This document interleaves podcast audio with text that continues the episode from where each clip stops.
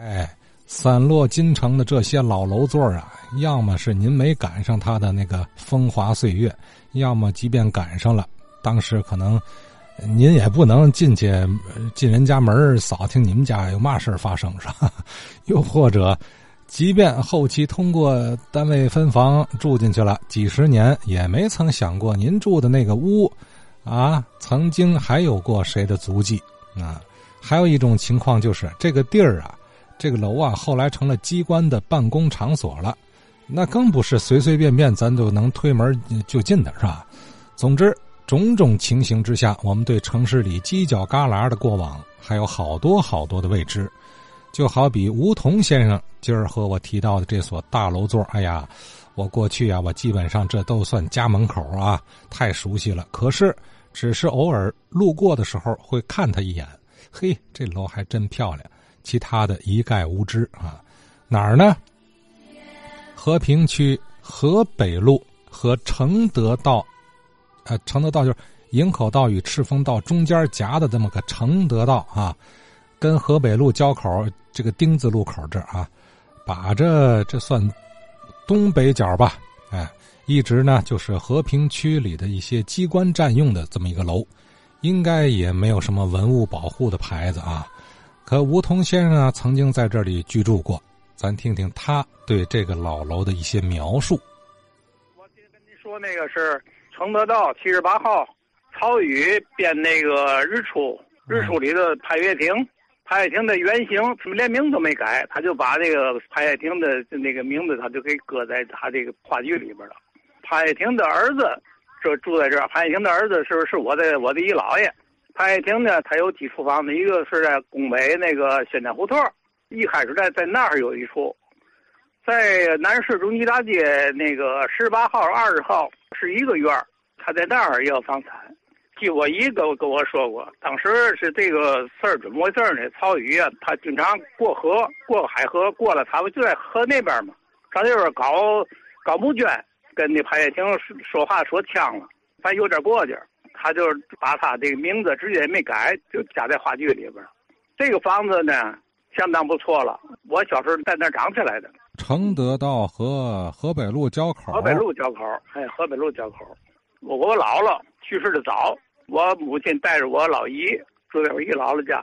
我我母亲出嫁以后，在外边住了两三年吧。解放时候就是四九年吧，又又回来了。等于我们在这住到五六年。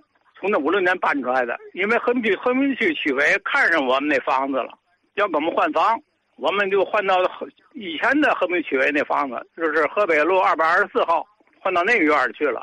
我们这边呢就改成和平区委了。呃，俩门后花园的门在河北路上，前院的门在承德道上，正好把这个角上。那个原来那个后花园相当大，以后呢，这归和平区教育局以后啊，和平区教育局把那个。旁边赤峰道小学那个那操场就就把那那面那面墙拆以后，盖了一栋一栋房子，等于把这后花园占了一半原来后花园里边有假山，有有亭子，有荷花池，喷水池，好，特别好，特别特别特别漂亮。您有印象的时候，这个宅子里头有几户人呢？呃，有有我三姨姥姥，三姨姥姥就是那个金华绸缎庄是他们家的，东风照相馆。是原来我我三姨姥姥这个他他们家干的，他们姓胡，一姥爷的他爸爸是叫胡树田，等于他跟那个袁隆孙袁隆孙的这他们两家干的这个袁袁隆绸缎庄，胡家呢以后他自己又干了一个印华绸缎庄，就在滨南道上。呃，这是这楼里住着三姨姥姥，还有谁呢？呃，在我那那姨姥是四姨姥姥，呃，有我们家。后楼给租租出去了，现在老邻居是姓张的，叫张荣良。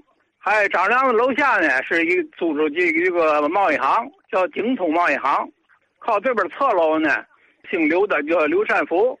这楼下还有一个正昌正昌贸易行。然后靠这边就是汽车房，汽车房完了以后，这边就是门房，有个老王爷子，那个山山东人，在那儿原来是给给看门我们住呢是解放了以后住那儿去以后呢。厨师的他们就就用不起了，家里没落了，就把厨师给辞下了。一一个屋里头一个一个保姆，有金妈、李妈、张妈。这个楼看起来保护的还不错哈。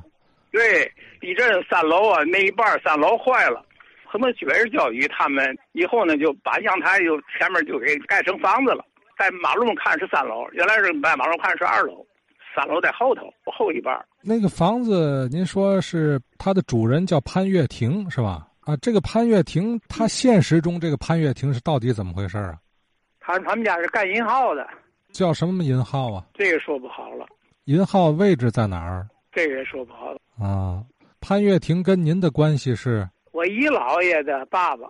他最初买的这个宅子？对，给他儿子了。潘爱亭就跟那话剧里那说那意思差不多。这个是我都听我姨说的。就潘婷这个这个人呢，也挺善良的。啊，后来他的儿子就是您的姨姥爷哈。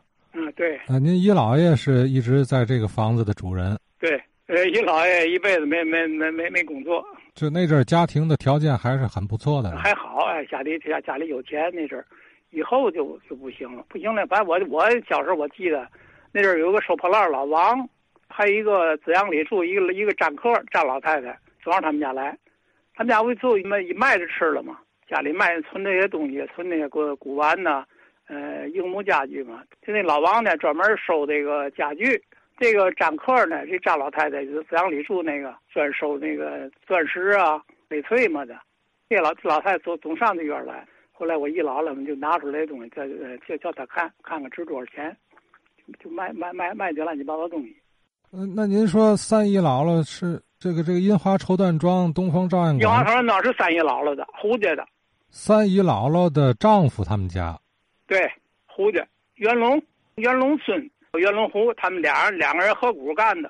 那袁龙湖，他们的爷爷是叫胡树田，我还得记着这名字了。胡树平还是胡树田？胡树田，好像是田。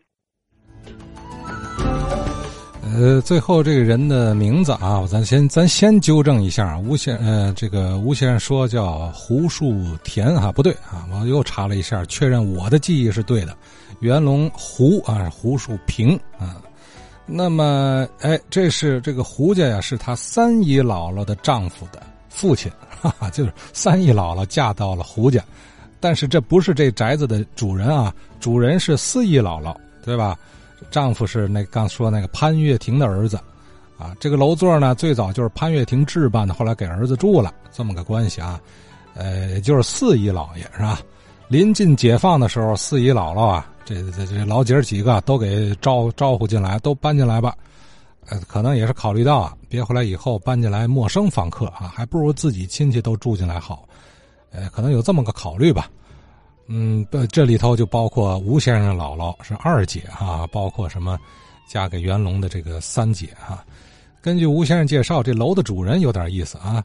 就是和话剧《日出》里的戏剧人物潘月亭同名同姓，并且从事的行业一样。话剧里是写他是银行的经理，至于其他的一些细节，这个吴先生也说不好，只知道这么个身份。